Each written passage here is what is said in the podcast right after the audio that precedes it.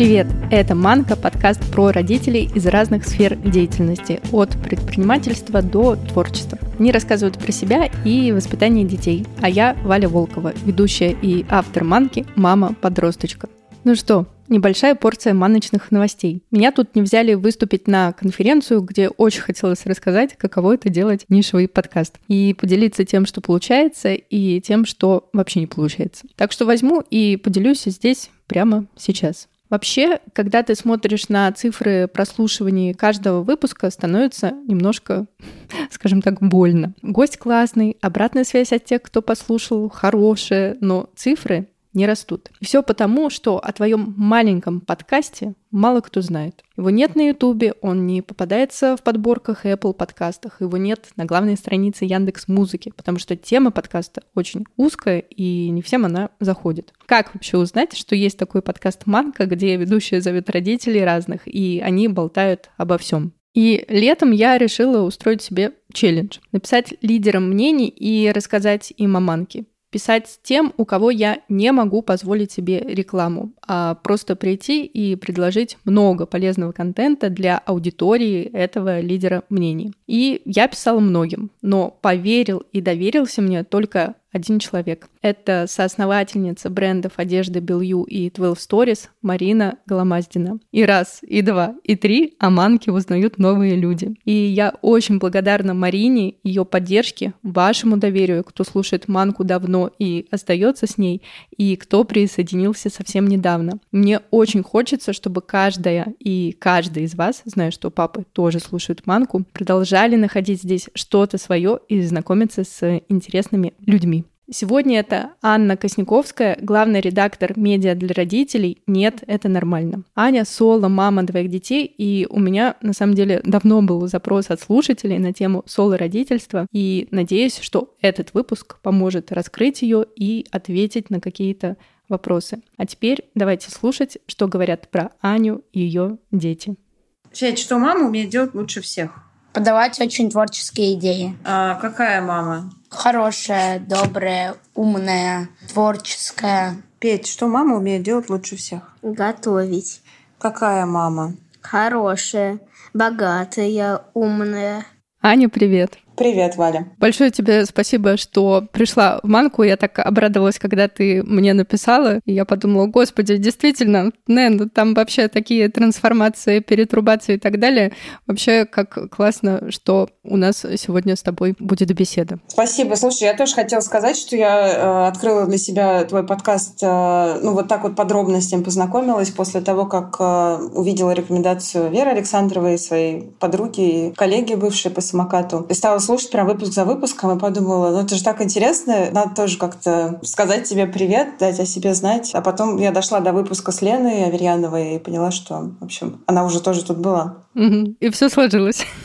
Да. Слушай, я когда начала читать про тебя, так интересно, мне прям первое, что бросилось в глаза, что у тебя всегда такие интересные места работы. Greenpeace, издательство «Самокат», теперь НЭН. Вот интересно, как ты выбираешь место работы, что для тебя важно? Да, слушай, на самом деле, правда, все места, где я работала, они действительно были очень интересны, очень много мне всего дали. И мне всегда было важно, чтобы в моей работе была некая миссия. Я понимаю, что это звучит довольно пафосно, но вот как я выпустилась из журфака, вернее, даже раньше, потому что я начала работать э, с 17 лет, еще когда училась на журфаке, мне было очень важно, чтобы это была не просто какая-то деятельность, я не представляла себя просто офисным работником. Хотя я не имею ничего против и никого не осуждаю, естественно. Но мне хотелось прям видеть, что есть у моей работы некий результат, что я могу влиять на мир. Тогда это звучало ну, вполне реалистично. И казалось, что действительно э, можно найти такую работу. И поэтому вот одно из таких первых серьезных моих мест э, работы, где я долго проработала, это был Greenpeace. Ныне нежелательная организация. Я не знаю, можно ли вообще упоминать. Но экологическая организация, которая занималась э, экопросвещением и боролась со стереотипами, и до сих пор э, люди, которые имеют к ней отношение, продолжают это делать. Нигде не было столько людей, которые столько времени, внимания, любви и сил посвящали природе. И поэтому, да, дальше все мои работы тоже были связаны с некой миссией, будь это просвещение среди детей в литературе, как в издательстве «Самокат», или, как сейчас в НЭН, это работа с родителями, родителями, помощь, поддержка. Я тоже чувствую, что она нужна, и это очень вдохновляет и дает силы. Я причем читала, что у тебя всегда так связано, твои интересы совпадают э, с местом работы. То есть э, ты за экологию. Э, я читала твои тексты, как ты прививаешь это к детям, и еще когда у тебя были такие споры с мужем на эту тему, потому что он немножко не поддерживал тебя в этом плане. Потом ты говоришь, что родила первого ребенка и поняла, что хочешь и погрузиться в эту тему, и тебя это дальше вот привело в издательство «Самокат». То есть это настолько про то, что там, где есть интерес, и ты идешь туда, и это, наверное, про то, чтобы получать э, не только материальные от работы, но еще и вот в этом всем видеть очень много интереса и пользы, да? Слушай, мне кажется, материального интереса вообще в этом во всем всегда было по минимуму, к сожалению. Вот сейчас я уже даже не знаю, правильно ли это было, потому что мы оказались там, где оказались. И, например, своим детям я искренне не рекомендую становиться журналистами, работать э, в какой-то гуманитарной сфере, потому что мне кажется, что ну, про материальные какие-то выгоды здесь вообще речи нет да, но про горящие глаза, энтузиазм, про какие-то вот, не знаю, душевные подъемы, про людей, про комьюнити, это, это все про это, да, и про то, что действительно, когда у меня наступает какой-то новый этап жизни, мне настолько хочется его исследовать вокруг себя всеми способами. Я начинаю копать, и так как я люблю все довольно глубоко исследовать, это приводит меня вот обычно в какие-то новые места, где уже получается совмещать интерес с работой. Ты права абсолютно. Мне еще очень откликнулся твой пост про то, что ты раньше часто и много о чем жалела в плане того, что не туда поступила, не там работала, не тем занималась и так далее. Но это же, естественно, очень сжирает и грызет очень сильно. Но в какой-то момент э, у тебя это ушло. Вот интересно, что тебе помогло уйти от этих мыслей и перестать грызть э, себя за то, что, ну да, что-то не получилось, ну и... Знаешь, мне кажется, я просто была воспитана э, в такой очень достигаторской манере. Меня с детства настраивали на то, что все должно быть только самое-самое, что нужно добиваться самых высоких результатов. Я, если честно, до сих пор мыслю такими категориями глобальными. Ну, то есть вот, что если, не знаю, играть в театре, то только в большом. Я не знаю, я не играю в театре, но мне кажется, что вот если бы я пошла, э, то надо прям куда-то прям ползти, карабкаться наверх. И там, где я не дотягивала, я все время испытывала вот это вот разочарование в себе, что я недостаточно хороша. И это было во всех сферах жизни, действительно, так э, постоянное такое самообичевание, самоугнетение. Что мне из этого помогло выбраться? Знаешь, мне кажется, во-первых, как не банально это звучит, это время, потому что, ну, ты с возрастом опираешься на свой опыт, понимаешь, что нет вот этих вот крайностей. Все эти вершины, они придуманы тобой, они в твоей голове, иногда даже не тобой, а твоими родителями, например, и какими-то внутренними голосами. И если ты, например, остановишься и не будешь до них уже ползти, сдирая руки и ноги в кровь, ничего страшного не случится. Это первое. Второе, конечно, очень в свое время мне помогла терапия, и я нашла своего терапевта не с первого, правда, раза, но я до терапии и после — это два разных человека. И вот это вот чувство, что меня достаточно, я достаточно, я делаю достаточно. Во-первых, я сама себе научилась это говорить, и это не просто слова, это правда, это работает. Хотя, на самом деле, бывают сбои, и бывает, что я прям начинаю вдруг э, опять куда-то ползти, куда-то стремиться. И еще, что важно, я научилась транслировать это детям, что вам не обязательно быть самыми-самыми-самыми, чтобы я вас любила, потому что я люблю вас э, вот такими, какие вы есть. Хотя признаюсь, что все равно настройки иногда сбиваются, и я иногда ощущаю на себе вот это вот «а почему не пять?» сакраментальное и к себе, по отношению к себе самой, к детям. Вот. Но я прям бью себя по рукам и говорю, слушай, э, все, всего достаточно, все хорошо. Я надеюсь, что это как бы сохранится на всю жизнь, ни, никуда не денется. Я тебя прекрасно понимаю, тоже через это прошла. И тоже недавно рассказывала, когда Андрей пошел в первый класс и второй. я летом, я летом заставляла делать его вот эту всю домашку и все, что задали. И даже если мы когда куда-то ездили в отпуск, потому что, ну, я считала, это же правильно, так надо. И нужны же, да, пятерки и четверки. Ну, я же так училась, и там с меня требовали хорошо учиться. И первый вопрос, когда я приходила из школы, был, а что ты сегодня получила? Ну, то есть э, это очень сложно, да, убирать но потом вот реально мне очень помогают э, разговоры с родителями, знаешь, это такая, э, я ее называю подкастерской терапией, когда ты разговариваешь и начинаешь смотреть на многие вещи, которые у тебя там давно-давно заложились совсем по-другому, и потихоньку перестраиваешься, потому что про время это однозначно так. Время тут очень много требуется. Да, ты как будто бы, знаешь, еще становишься взрослее. Время еще в том смысле, что у тебя просто нет времени э, еще заморачиваться вот на некоторых э, вещах. Я сейчас это очень хорошо э, чувствую. У меня есть в связи с этим, кстати, мне кажется, гениальная история из моего детства. Она очень характеризует меня саму и мое отношение к жизни. Ну, больше моего папы и то, как он меня воспитал. Однажды я заняла второе место на какой-то там городской олимпиаде по русскому языку. И я пришла такая счастливая домой, с порога крикнула папе, «Папа, я заняла второе место на городской олимпиаде по русскому языку». И папа такой, ну не расстраивайся.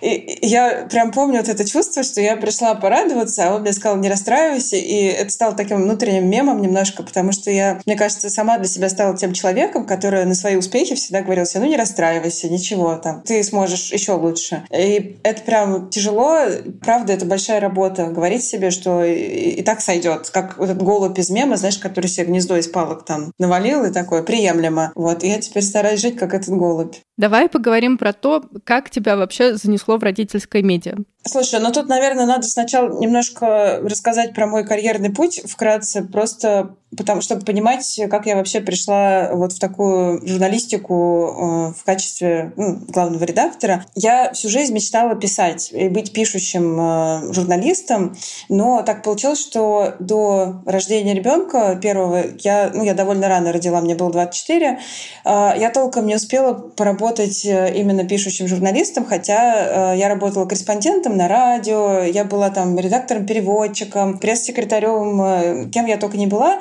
но именно писать статьи, ну, по разным причинам у меня не получалось. Во-первых, опять же, из-за моего стремления к чему-то большому, большие редакции меня просто тупо не брали. Я прям помню, как я очень по старинке, я реально обходила их ногами, приходила, говорила, вам не нужен журналист? Вот. А мне такие, девочка, там, пока спасибо не надо, мы сами справляемся. И, честно, я обходила все вот эти вот известные редакции, которые всем так нравились, все мечтали в них работать. Тогда это были там Афиша, Большой город. И что как не, ну, не получалось. Э, одно время я мучила редакцию русского репортера, когда только появилось это издание, и тогда еще оно было э, весьма приличным. Я тоже мечтала написать туда какой-нибудь репортаж и просто их забрасывала своими текстами.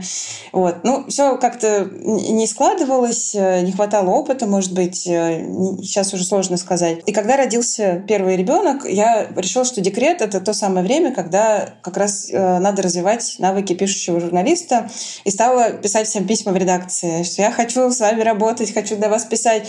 И тогда, на самом деле, моя карьера начала как раз развиваться в эту сторону. Я стала писать колонки для Seasons. Было такое, ну, вернее, и сейчас есть замечательное издание. И стали появляться разные новые медиа. Собственно, к чему я? К тому, что в 2000 там, 12, 13, 14 году не было площадки, где э, можно было бы открыто говорить о родительстве, о своем родительском опыте. Этого очень сильно не хватало, я уже тогда это чувствовала. И я помню, что я написала заявку в такое издание «Wonderzine», э, и как раз у меня была тема, как мне казалось, гениальная. Я прям ночью сидела и писала, знаете, я хочу для вас написать текст про то, какие на самом деле страшные и болезненные роды, и, типа, и что никто об этом никогда никому не рассказывал. Тогда, правда, это было как-то табуировано, и не было таких текстов, я их не встречала. Меня в Андерзине никто ничего не ответил, но спустя, наверное, там несколько месяцев я открыла Facebook и прочитала, что появилось новое издание э, для родителей, оно называется «Нет, это нормально». И я подумала, вот оно, вот это то издание, которое осмысляет родительский опыт, притом делает это не только на уровне там повестки какой-то, что произошло в мире родительства, там сразу появилось много довольно глубоких материалов про родительское выгорание, про опыт родов,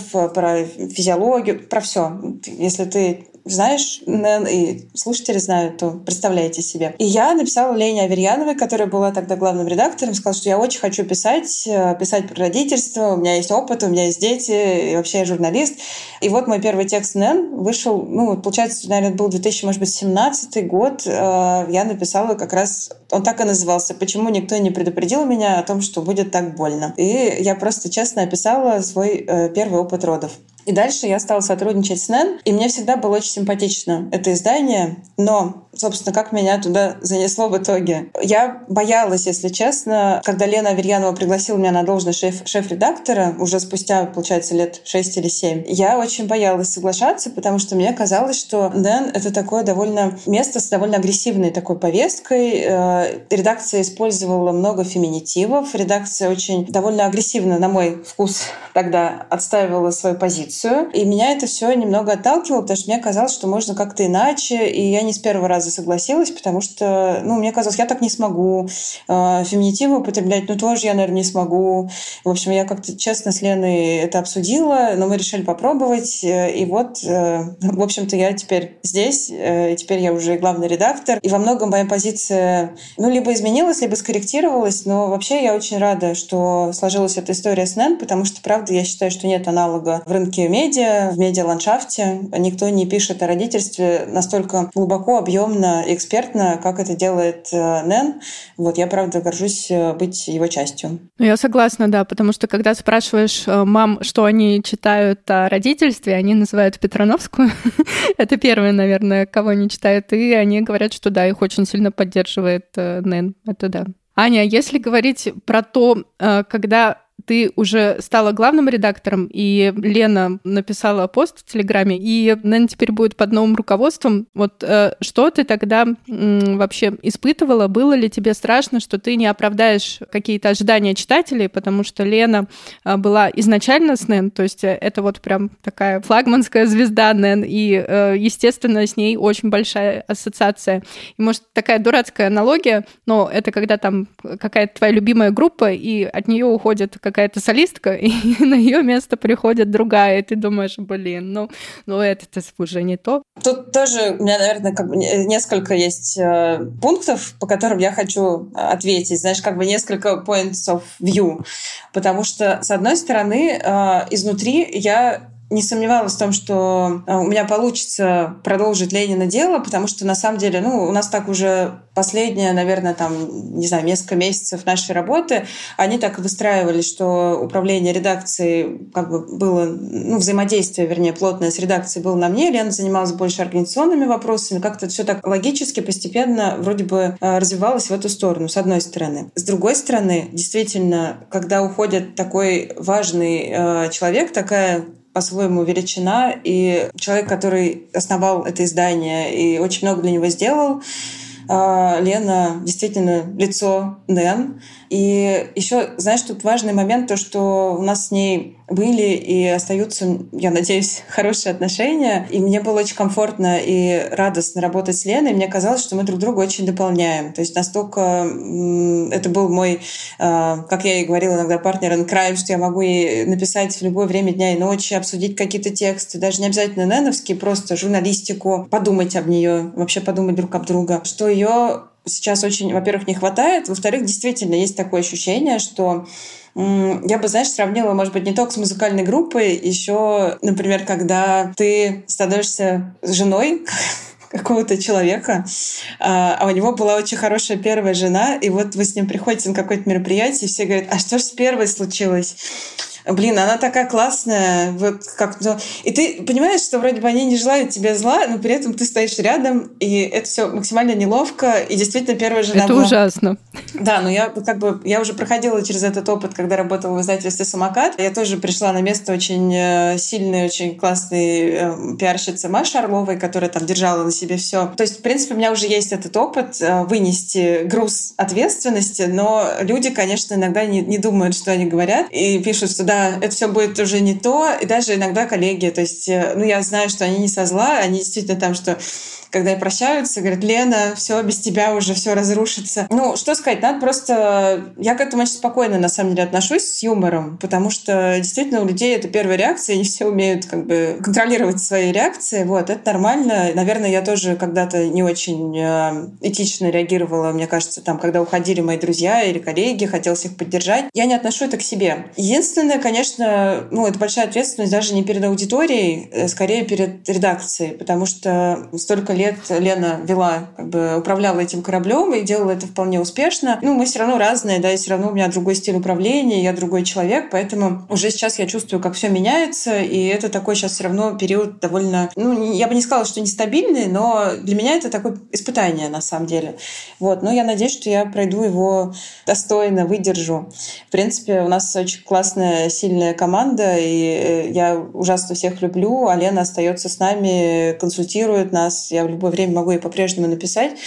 Поэтому нет, не очень страшно. Но все равно, знаешь, я еще обсуждала это с своим психологом, и тоже такой немножко инсайт. Она меня спросила, вы рады, что вы стали главным редактором? Я говорю, ну, я рада, но не от всей души. Она говорит, почему? Я говорю, знаете, ощущение, вот опять же, если проводить параллель с замужеством, что ты э, вышел замуж удачно, но как будто бы человек стал вдовцом. То есть как повод нерадостный, потому что на самом деле я очень грущу, что я не могу работать э, в команде с Леной. И вот мне с ней было, правда, классно. Я надеюсь, надеюсь, что мы еще поработаем вместе. Ну и здорово, мне кажется, тут вообще очень круто, что ты говоришь, что у вас с Леной сложились такие хорошие отношения, и ты чувствовала поддержку, и до сих пор ей можешь написать, и она тебя поддержит. Это просто что-то на идеальном. Да, ну, у меня, на самом деле, к Лене очень много благодарности за то, что она меня вообще привела в НЭН, поверила. Ну, поверила в меня, наверное, тоже не, не, не то, что... Ну, то есть она увидела, что я могу быть на этом месте, вот, и предложила мне это место, потому что она э, видела во мне потенциал. И благодарность за то, что, да, мы, мне кажется, подружились, э, и действительно мне очень... Она большой профессионал, и я ее уважаю. Эм, я, правда, очень надеюсь, что еще получится вместе что-то делать. Я давно хотела с Леной сделать какой-нибудь подкаст или рассылку. Все время ей предлагаю. Надеюсь, что мы еще к этому придем. Угу. Ну, конечно, обязательно придете. Главное выделить на это время. Это да. Аня, если говорить про родительское медиа в целом, э, в чем вот его, скажем так, непростость и что дается сложно? Слушай, мне кажется, во-первых, само по себе родительство, в чем его непростость, в том, что нет нигде никаких вот этих вот золотых скрижалей, нигде не написано, как надо, и нет вообще ни, ни единого, ну, кроме самых базовых каких-то вещей, ни единого свода правил, делайте так, и будет хорошо. Что бы ты ни делал, ну, ты, наверное, сама это знаешь по своему опыту, какой бы выбор ты не совершил, все равно ты будешь э, кем-то осуждаема, где-то это вызовет хейт, э, кто-то тебя обвинит в том, что ты недостаточно хорошее и так далее. И это очень считывается на уровне именно родительского медиа, потому что о чем бы ты ни написал, что бы ты ни осветил, какую бы проблему, все равно ты получишь охапку гневных комментариев. Все скажут тебе, что вообще о чем вы пишете, зачем вы об этом пишете, вы пишете не так и неправильно, а я не согласен. Э, для медиа, наверное, это хорошо, потому что, конечно, появляется дискуссия. У нас действительно одна из самых, мне кажется, вовлеченных аудиторий. Если честно, меня всегда это удивляло, потому что я, например, ни, ни разу, мне кажется, ни под одним медиа, ну вот в соцсетях э, нигде не писала никаких комментариев. Я не представляю себе, что меня должно настолько зацепить, что я пошла и написала комментарий, а у меня вот так вот. Вот, но у нас э, наша аудитория очень любит вступать э, в дискуссии, и на самом деле это очень классно, потому что всегда знаешь, что если ты напишешь какой-нибудь колонн, колонку, ее будут обсуждать, будет обратная связь, э, очень благодарная публика. Но в то же время, конечно, очень много вот появляется таких конфликтных э, ситуаций, э, люди с тобой не согласны. Это один из э, таких камней преткновения. Еще один, конечно, то, что мы давно договорились, что по ряд политики мы будем использовать феминитивы, для нас это важно. И, часто бывает так, что ты напишешь какой-нибудь очень важный, душесчипательный, очень сложный текст, над которым ты работал, там, не знаю, две недели, опубликуешь его, и люди сразу «редакторка, come on, серьезно? Типа, вы что, не могли написать слово «редактор»?» Ну, то есть как бы человек не читает дальше первой строчки и пишет «отписываюсь там, опять авторка, сколько можно». Это регулярно происходит, несмотря на то, что мы ведем большую просветительскую работу, зачем мы используем феминитивы, для чего это нужно, почему это нам важно, делимся ссылками на эти тексты, но люди их не читают. Вот, люди читают слово «авторка» и потом идут сразу писать комментарии комментарии, что типа нет, не согласен. И еще один непростой момент э, в родительском медиа, как журналист, э, я регулярно читаю новости, связанные с родительской повесткой, и на самом деле это очень и очень тяжело, потому что ты видишь, как много несправедливости и насилия творится по отношению к детям каждый день во всем мире.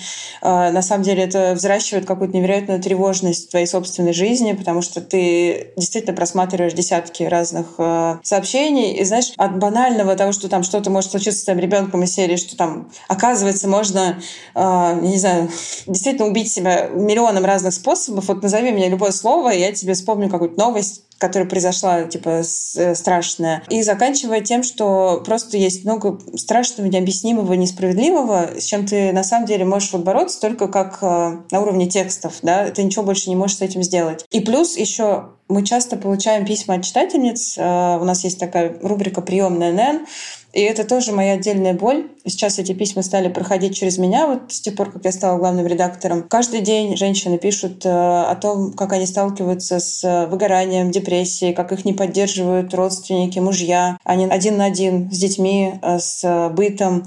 Это очень тяжело читать, что у женщин в России преимущественно нет никакой поддержки, и они очень часто даже не распознают насилие, которое применяют по отношению к ним близкие. Очень много писем, знаешь, такого содержание.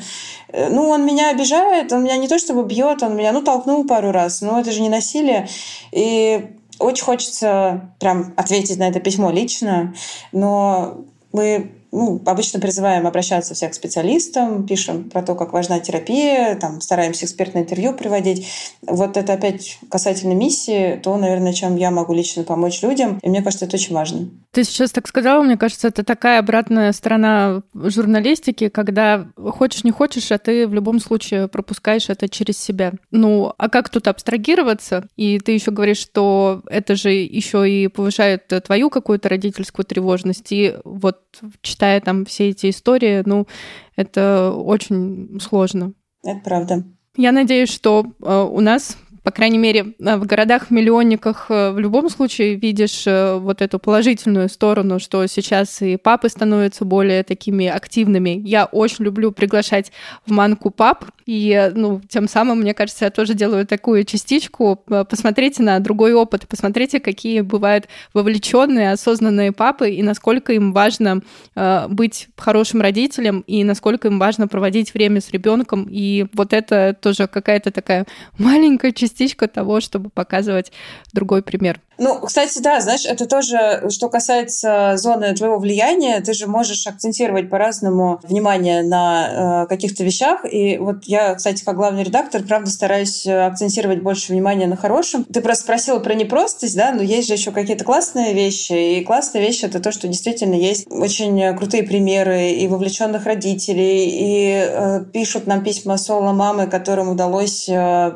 построить свою жизнь заново с детьми, не знаю, увеличить уровень заработка, встать на ноги. Очень много таких историй. И бабушки пишут, кстати, и вот дедушек только я что-то не помню, не было, но бабушек довольно много. И это очень круто. И еще, наверное, читают, кстати, люди, у которых нет детей, которые просто только задумываются об этом. Э, и это тоже здорово. Они задают вопросы, знаешь, а, из серии «Зачем люди рожают детей?» Например, вот недавно пришло такое письмо, оно мне очень понравилось.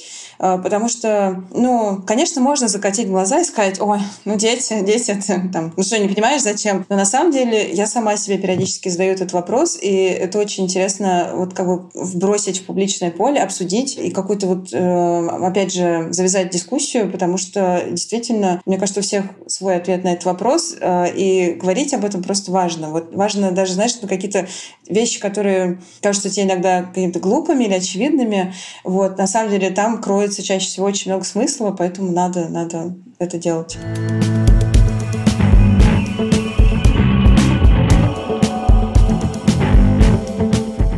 Аня, ты как раз упомянула про то, что вам и пишут и соло-мамы, и у меня вообще давно эта тема лежит в голове, и даже был запрос, потому что ко мне еще соло-мама не приходила. И вот первый вопрос, который хочется тебе задать, это про еще до момента, когда ты стала соло-мамой, потому что, мне кажется, очень многие женщины, когда они понимают, что, ну, уже сложно и уже там что-то невозможно сделать, но они все равно откладывают этот шаг, потому потому что страшно. Вот просто страшно остаться одной. И меня тут поразил вот этот твой пост, когда ты написала про своего первого психолога, к которому ты пришла вроде как на терапию, а он тебе говорит, сейчас у меня даже вот эта цитата есть, разведенная женщина с двумя детьми, неликвидный товар на брачном рынке. И это тебе говорит психолог. И вот какие у тебя были мысли еще до того, как ты принимала решение о разводе, но ты уже понимала, что тебе точно нужно это решение принять, но вот что у тебя было? Да, во-первых, про психолога это действительно реальная история. Я понимаю, что она сейчас звучит очень кринжово. Я сама, когда ее слушаю, вот сейчас озвучила, я так думаю, блин, какой ужас, типа, почему я сразу не стала и не ушла? Но на самом деле тут надо понимать, что в ситуации такого очень морального ослабления и вообще, когда у тебя нет никаких ресурсов, а у меня их не было, это был там какой-то, шел какой-то там год моего декрета, и мне было очень тяжело, дети были маленькие, и у тебя нет никакой поддержки ни от кого. И вот ты находишь этого там несчастного психолога в кризисном центре, потому что ну, он бесплатный, идешь к нему. Кризисный центр на минуточку. То есть там, где тебе должны помочь вообще-то и поддержать тебя. И слышишь такое, э, это была, кстати, не единственная вещь, которую он мне сказал. Там все сводилось к тому, что, ну, типа, поздно, ты уже поздно. Надо было раньше думать, а что ты вот сейчас уже с двумя детьми, куда ты сейчас пойдешь, что разводиться. То есть, вероятно, его задача была не допустить развода, я так думаю. И это, конечно, был хреновый психолог, скажем честно, но поскольку это был мой первый опыт, и я говорю, что не было сил встать и уйти, я еще собиралась к нему дальше ходить, но как бы не получилось, к счастью, и все сложилось наилучшим образом. Мысли были разные, и было очень страшно на это решиться, конечно же. Но я еще раз скажу, самое сложное — найти в себе силы, сделать какой-то шаг, хотя бы самый маленький, навстречу своему решению. Потому что я знаю по себе, по своему опыту очень хорошо, и я общалась с э, женщинами, которые проживали этот опыт тоже. Ты ситуации, когда ты постоянно, там, у тебя болеют дети, на улице зима, холодно, не знаю, тебе надо думать, где купить э, комбинезон теплый, нету денег. Очень много всяких вот таких маленьких обстоятельств, которые тебя заваливают, и ты просто не можешь ну, даже осознать себя, кто я, э, что я хочу. У тебя такая глубокая... Ну, я сейчас понимаю, что, ну, наверное, это была депрессия. Э, я не обращалась к специалисту, но просто по всем признакам и потому, как я чувствую себя сейчас, мне есть чем сравнить. У тебя просто нет сил шевелиться, двигаться, принимать какие-то решения. Ты просто находишь себе силы утром проснуться и обслуживать детей, вот как бы чтобы минимум какой-то делать.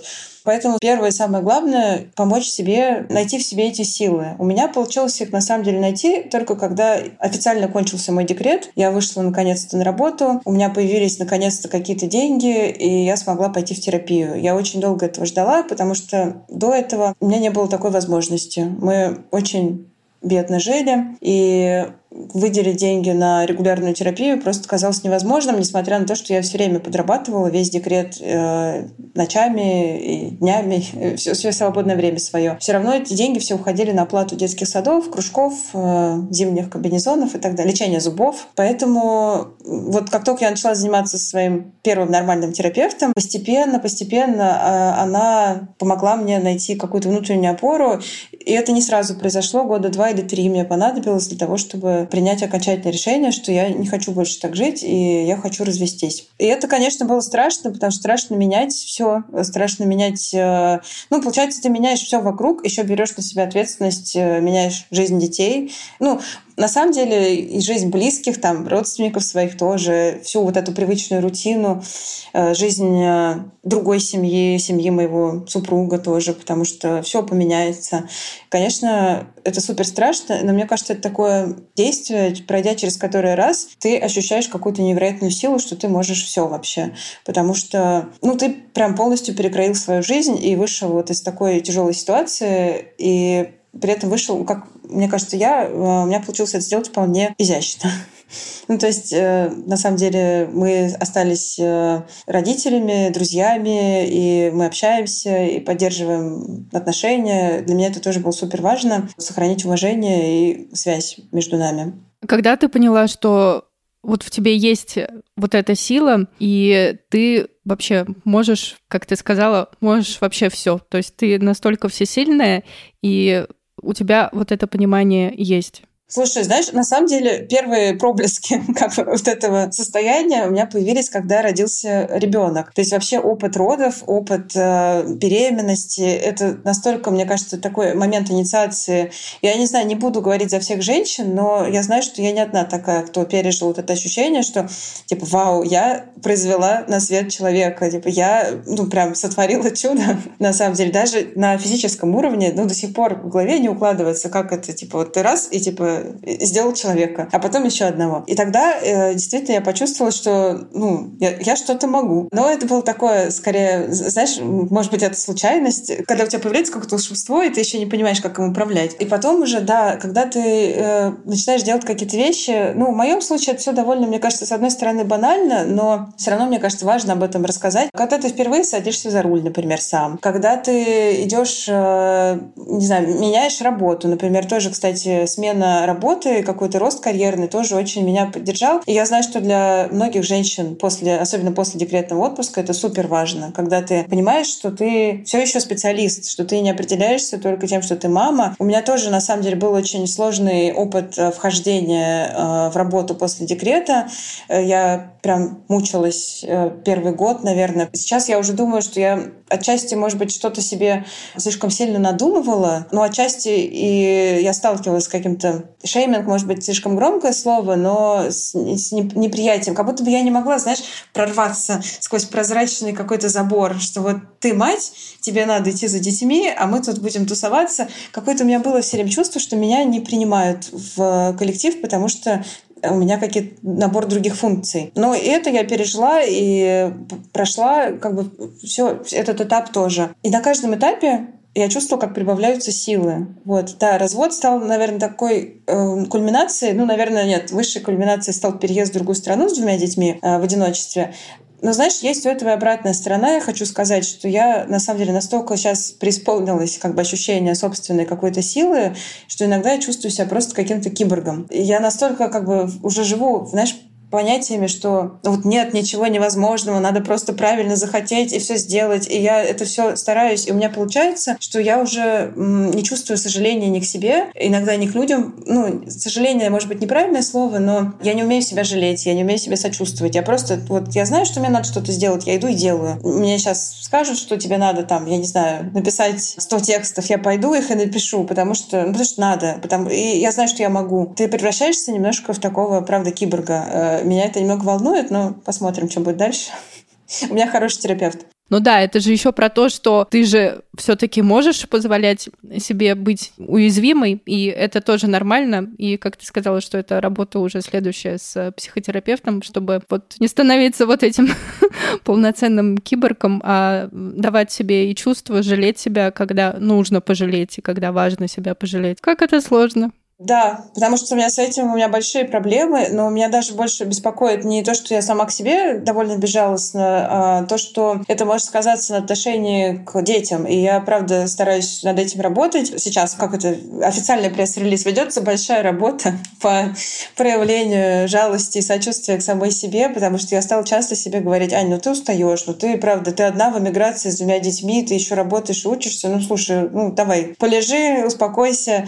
Вот, ну приходится приходится прям так немножко по ролям разыгрывать вот эту вот с собой э, жалость к себе и останавливать себя саму, но это помогает. Это офигеть. Аня. А расскажи, как у тебя сейчас устроен э, вот этот баланс работа-дети, и с учетом того, что ты в эмиграции, получается, вообще нет э, никакой помощи извне, как сейчас это у тебя устроено? Так, ну баланс это громко сказано. Я бы сказала, что это как устроен твой дисбаланс по жизни. Слушай, я просто вывела для себя такое как бы правило. Не рискну назвать его золотым, как бы никому не рекомендую, как говорится, но что делать? Ты должен себе признаться в том, что ты не можешь делать все хорошо, э, как раньше, особенно если ты перфекционист э, с синдромом отличника, как я и как многие женщины моего окружения. Нужно просто, вот опять же, вспоминаем этого голубя, который себе там набросал каких-то палок и веток, сказал приемлемо. Вот я прям, наверное, его надо, не знаю, на стене себе нарисовать, повесить. Довольствуйся минимумом. Вот, например, сейчас мы с тобой записываем подкаст, а мои дети за дверью сидят, играют, честно говоря, в Майнкрафт уже час Конечно, немножко у меня шевелится от этого волосы на голове, потому что я люблю, когда дети мои там развиваются, учатся, читают книжки. Но тут опять приоритеты, чем-то надо жертвовать, поэтому я стараюсь выстраивать э,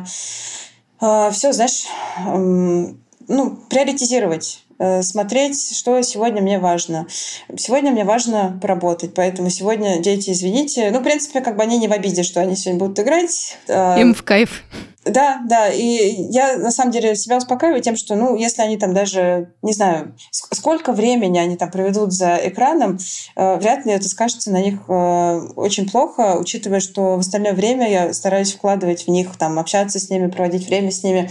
Просто получается, что если раньше, когда ты был там с кем-то, и там отдать детей бабушке или папе, или там, ну, просто как-то в школу, в сад, ты мог, э, знаешь, прокрастинировать больше, расслабляться. То есть сейчас получается, что у тебя есть такие броски. Вот есть задача, нужно прям интенсивно в нее вовлечься, сделать очень качественно. И так во всем. Если ты работаешь, то ты работаешь прям сел и работаешь. Если ты с детьми, ты идешь и ты прям с ними там, вот сейчас, сейчас я с ними общаюсь, там, а сейчас мы будем решать задачи. Я стараюсь так к этому подходить, но также важно и отдых также э, рассматривать как какую-то задачу для меня просто отдых стал частью расписания. Что сейчас я буду лежать все вот интенсивно, я буду сейчас тупить интенсивно. Это важно, потому что иначе я просто не выживу. У меня прям есть какие-то вот э, в расписании, я прям ставлю себе, что сегодня суббота, и я там два часа буду тупить. Смотреть сериал, лежать, смотреть ТикТок. И детям я тоже говорю, что типа я сегодня вот два часа лежу. То есть это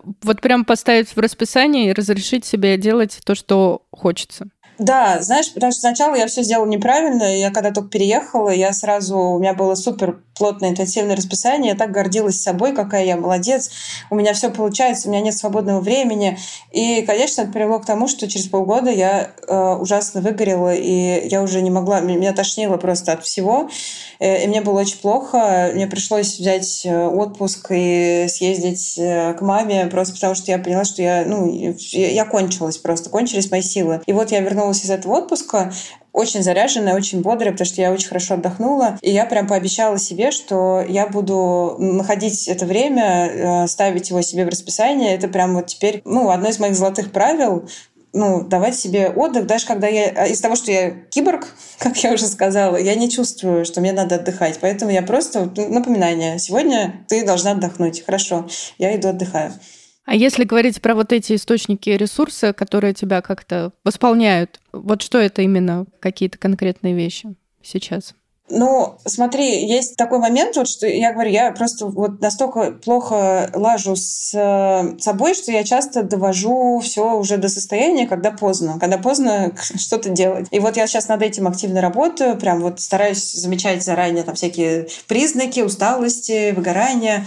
Э, у меня есть список э, действительно активностей, которые, я знаю, точно принесут мне силы, дадут мне ресурс. В первую очередь как это не странно для меня самой звучит, это спорт. Скажи мне, кто три года назад еще, что я буду вставать к 7 утра, чтобы позаниматься спортом. Вот, я встаю в 6.30, потому что у меня в 7... Это единственное время, когда я могу потренить с э, тренером. Я бы никогда не поверила, что я буду... Я недавно купила себе гантели 10 килограммов, ну, по 5 каждая. Я их тащила из другого города, чтобы у меня были классные тренировки. Спорт супер ресурсная для меня вещь, при том, что, знаешь, я знаю это просто теоретически. Ну, я знаю, что спорт дает силы. И даже когда тебе кажется, что тебе ужасно лень, что там лучше я полежу, поем булочку, съем бутербродик какой-нибудь вкусный, я все равно иду занимаюсь просто потому, что я тупо знаю, что мне станет легче после. Это как вот контрастный душ, я не знаю, как сон. Просто вещи, которые объективно делают тебя здоровее и по-любому принесут тебе какой-то профит. Из такого еще, что мне дарит ресурс, я люблю прогулки. Мне очень нравится просто ходить, э, смотреть по сторонам, вот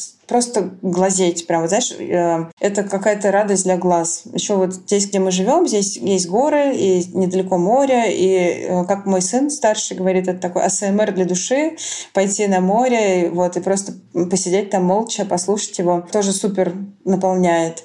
И плюс еще вот тоже я вывела для себя такое правило, мне нужно общение, хотя я очень редко испытываю в нем потребность вот прямо сейчас. То есть нет такого, знаешь, что я сижу, и мне скучно и грустно. Я очень люблю время с собой, мне не скучно никогда с самой. Но я поняла, что общение меня наполняет, и, ну, не абы какое, естественно, общение, а с людьми с похожими ценностями. Э, поэтому я тоже так себе сейчас распланировала уже год, честно говоря, вперед, что раз в месяц я буду куда-то выбираться, какое-то крупное будет мероприятие, концерт, э, вечеринка, поездка другу за границу. Но я примерно вот разбросала так, чтобы мне легче жилось. Я знаю, что там вот в пятницу я поеду на вечеринку к подруге в другой город. Там в октябре я пойду на концерт, а в декабре я полечу подруге в Германию. И я надеюсь, что это меня будет поддерживать весь год. Офигеть, мне кажется, это очень классная штука, когда ты знаешь, что у тебя в этом месяце что-то запланировано, в этом месяце запланировано, есть уже какая-то плюшка, какая-то радость, и ты знаешь, вот, она есть, она уже никуда не денется. Так что сейчас я делаю то, что я делаю, а потом меня будет ждать вот эта кайфушка. Это очень круто. Э, ставить в план уже кайфушку. Вообще планирование тема, на самом деле. Кстати, опыт работы в Greenpeace мне очень помог, потому что у нас там постоянно было планирование там краткосрочное, долгосрочное, на год, на пять лет. И я на самом деле всю жизнь так и живу по такому же принципу. И в работе у меня также, что там планирование делал на неделю, э, на месяц, и примерно вот на год просто очень крупными мазками примерно чего и там вот в какие месяцы там, что я примерно наметила себе. И это очень помогает как видеть перспективу и не тратить пустую время и силы. Как ты понимаешь, что там сейчас я это делаю, чтобы там в декабре декабре у меня был там то-то.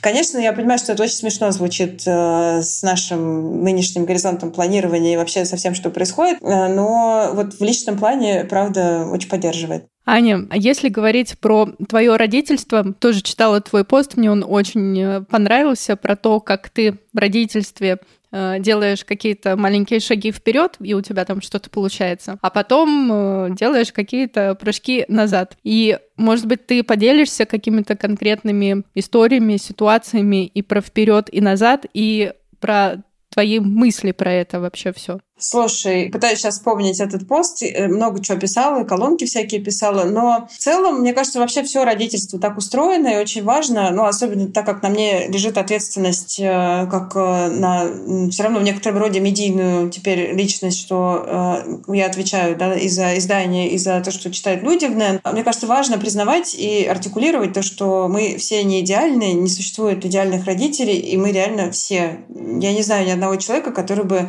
обладал обладал там ангельским терпением, принятием. У каждого есть свои триггеры, и каждый там спотыкается обо что-то свое, но в любом случае это существует. Эти откаты — это сложно, но э, я просто сейчас пытаюсь вспомнить какие-то конкретные ситуации, но мне кажется, каждый день они происходят, начиная, знаешь, от каких-то банальных вещей, типа доверия и делегирования каких-то задач детям.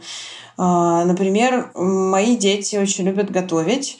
А, вот у них хобби такое. Э, я, в принципе, не против. Но как бы старший готовит хорошо. Ну, в смысле, что они оба готовят хорошо, я неправильно выразилась. А, просто старший несет больше ответственности за то, что он делает на кухне, он потом может там все убрать, и я ему доверяю включить плиту. А за младшего я, конечно, переживаю, поэтому я очень долго как бы его старалась ограничивать, и я даже не понимала, что я ему причиняю может быть, даже боль этим, потому что, ну, вот, типа, Федя, можно, а ты вот посиди, ты там без него ничего не делай. Вот это вот умение перенастроить свою оптику, что на самом деле можно ребенку уже доверять, потому что ты все время немножко как будто с отставанием смотришь на своих детей. Тебе еще кажется, что они маленькие, а потом оказывается, что на самом деле уже все изменилось, и уже можно им больше дать. Вот, это очень важная такая штука, держать свой ум открытым, да, гибким, чтобы как понимать, что ты можешь... Э, это все очень динамично, все развивается. Вот, нет ничего статичного в родительстве. Про откаты, э, наверное, знаешь, это связано с моим внутренним состоянием. Вот когда я себя довожу до такого прям уже сильного выгорания и уже ничего не могу. Раньше я очень злилась на себя саму, и мне было очень сложно принять себя вот такую. Я ненавижу себя в немощном состоянии, когда вот я ничего не могу сделать. И это, конечно, отражалось на отношениях с детьми, потому что сразу же начинаешь злиться на детей, что и вот они еще тут все разбрасывают и орут, и вообще никакой эмпатии не проявляют. Хотя, казалось бы, ну какую эмпатию я жду? Ну, это как бы тоже вопрос такой, скорее нужно срочно назначить сессию с своим психологом, чем э, требовать от детей, чтобы они проявили эмпатию. Хотя, кстати, мои проявляют. иногда. Мне кажется, очень важно в любом случае говорить об этом с детьми, проговаривать, уметь вовремя попросить прощения, если ты э, совершил этот откат, например, я не знаю, у тебя там э, ты сорвался, что-то пошло не так. Это тоже одно из моих таких правил. Я всегда разговариваю с детьми после. Нету никаких ситуаций, чтобы я там, даже если я повысила голос, в простонародье это говорят, наорала, да, так тоже бывает, я тоже иногда могу рявкнуть, а, но я всегда прихожу и всегда потом извиняюсь, признаю ошибку, мы как-то обсуждаем эту ситуацию, и всегда-всегда я заканчиваю тем, что я вас люблю очень сильно, и как бы ну, на уровень моей любви не влияет там не то, что там я сегодня устала, или то, что вы сегодня себя вели так ужасно.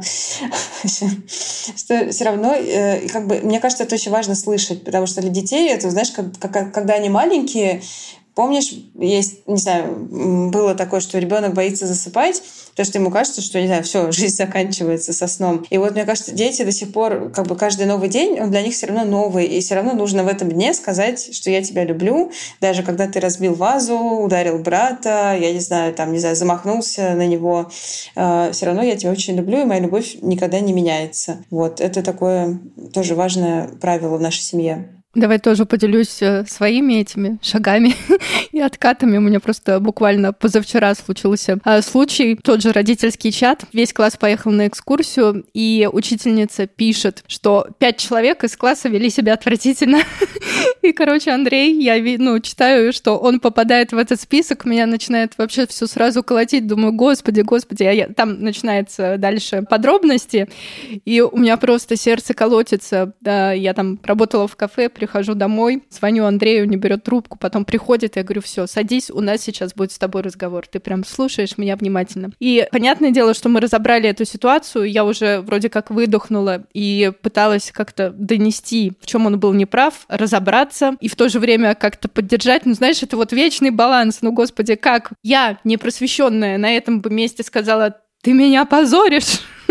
И э, я после э, каких-то многих пониманий, как правильные, как мне бы хотелось э, с ребенком, пытаюсь донести до него и не сделать это как-то грубо, ужасно, обидеть его, не, не поддержать. Ну, то есть, господи, это такой баланс, и ты думаешь, ну как? Как сделать так, чтобы он просто все понял и при этом в следующий раз там сделал какие-то выводы и при этом э, не чувствовал какую-то обиду на тебя за то, что ты там серьезно и строго села и поговорила. И в этом смысле мне очень понравился пост последний Никита Карпова, психолог э, детский, э, подростковый психолог, он тоже в Манку приходил, я очень рада, что получилось с ним поговорить. И он сказал такую фразу. Детям в любом случае нужно пораниться об вас. То есть, ну, невозможно же э, воспитывать детей вот просто в какой-то стерильной среде, э, где нет ничего плохого.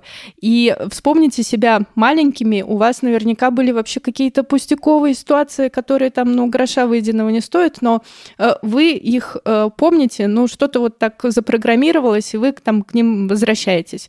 Ну, то есть это в любом случае нормально, что дети об вас поранятся, и Просто примите это и, и с этим живите.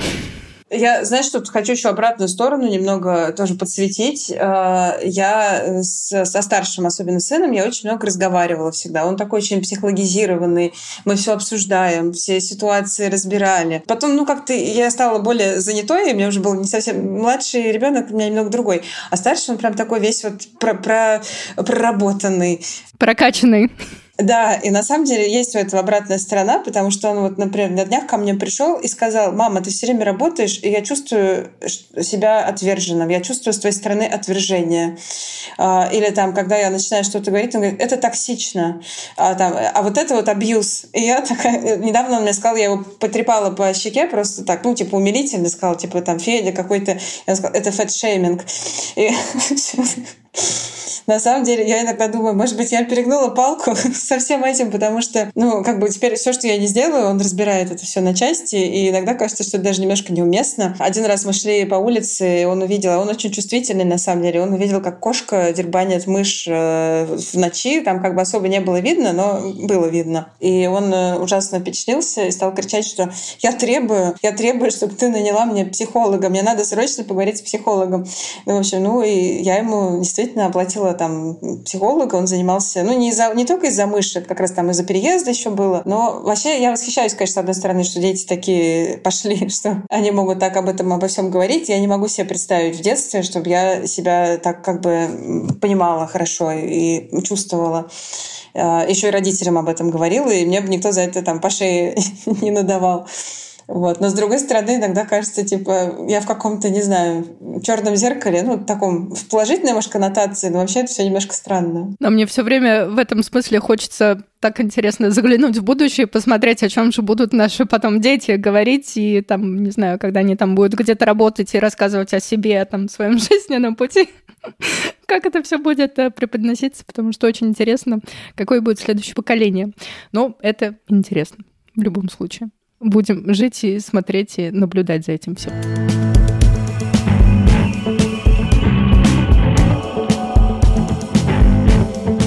Аня, мы подошли к рубрике «Маночная копилка», где гости делятся своими рекомендациями, которые слушатели потом э, забирают себе, что-то читают э, и используют. А вот у тебя хочу спросить про книги, которые можно вот прям провалиться, забыться и читать. Вот для любителей тех, кто читает, и вот хочется прям отвлечься, погрузиться и забыться, что у тебя всплывает в первую очередь? Знаешь, я на самом деле, ну, во-первых, конечно, из-за своей такой профдеформации действительно сейчас стала меньше читать, но я думала над этим вопросом э, и поняла, что я очень люблю книги, в которых, по сути, ничего не происходит, такие уютные книги бытописания, жи- жизнеписания. И в этом смысле мне очень нравится, наверное, такая, конечно, вкусовщина.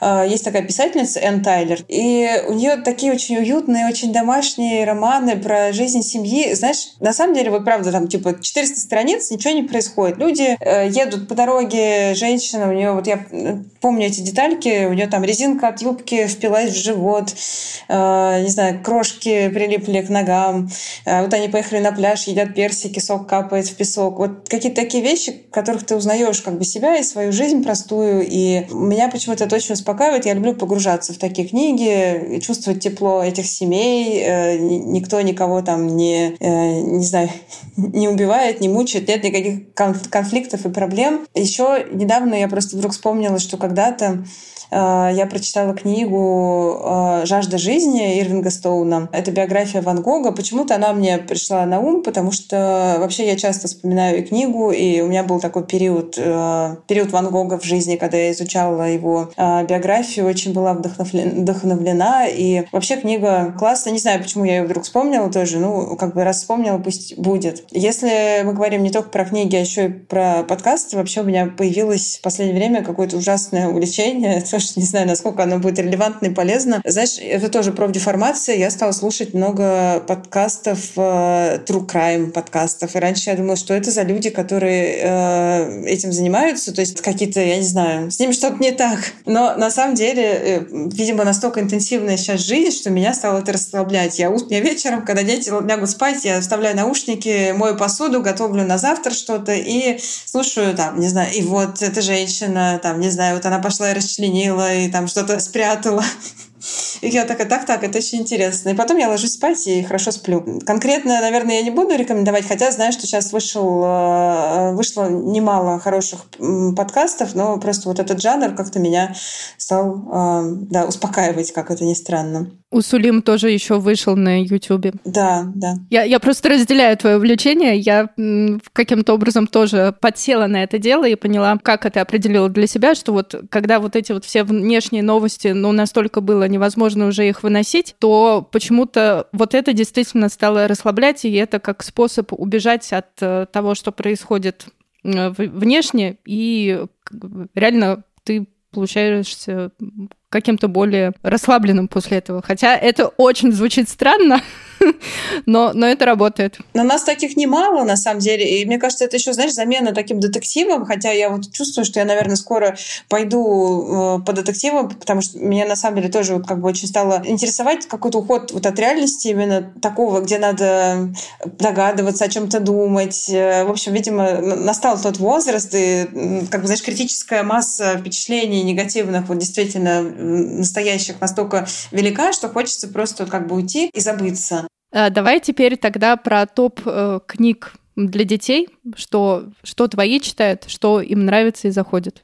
Слушай, на самом деле э, мы э, оба у меня ребенка начинали э, читать комиксы. Я обожаю комиксы, вообще не испытываю никаких предубеждений. У нас дома их очень много.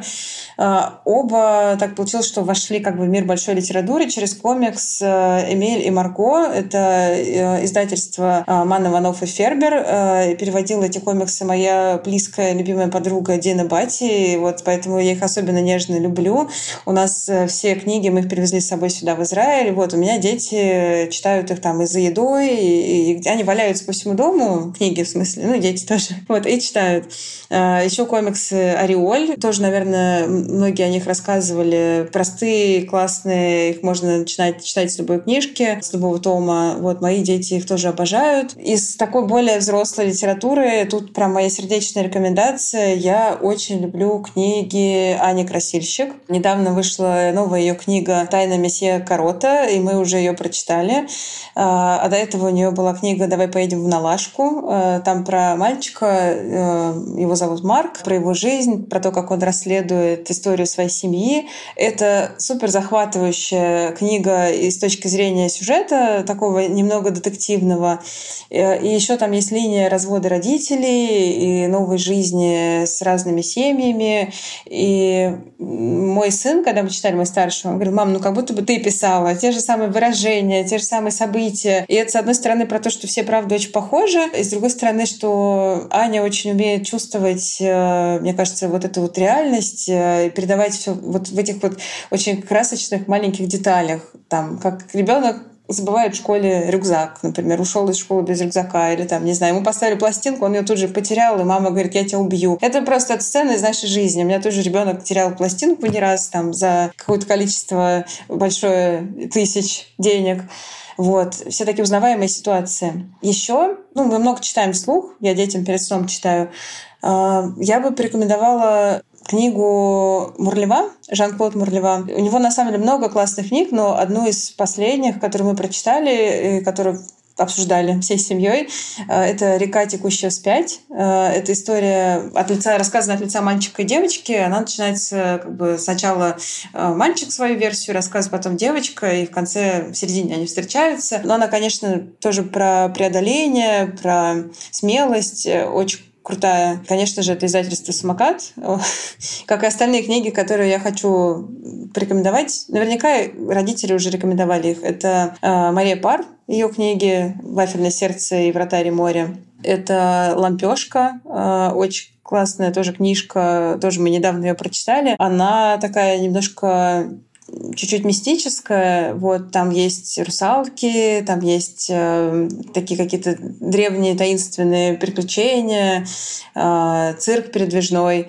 Вот. Но э, местами она пугающая, чувствительным детям, может быть, будет сложновато ее читать. Вот. Но я вообще нежно люблю. Ну, вообще у издательства «Самокат», ну что тут говорить, много хороших книг, но и не только у него. Еще «Зверский детектив». Ну, про него тоже все знают, тут как бы все читают и слушают. Мы его и читали, и слушали отдельно. Спасибо тебе большое. Забираем. Хороший список получился. И, Аня, последний вопрос. В чем твоя родительская сила?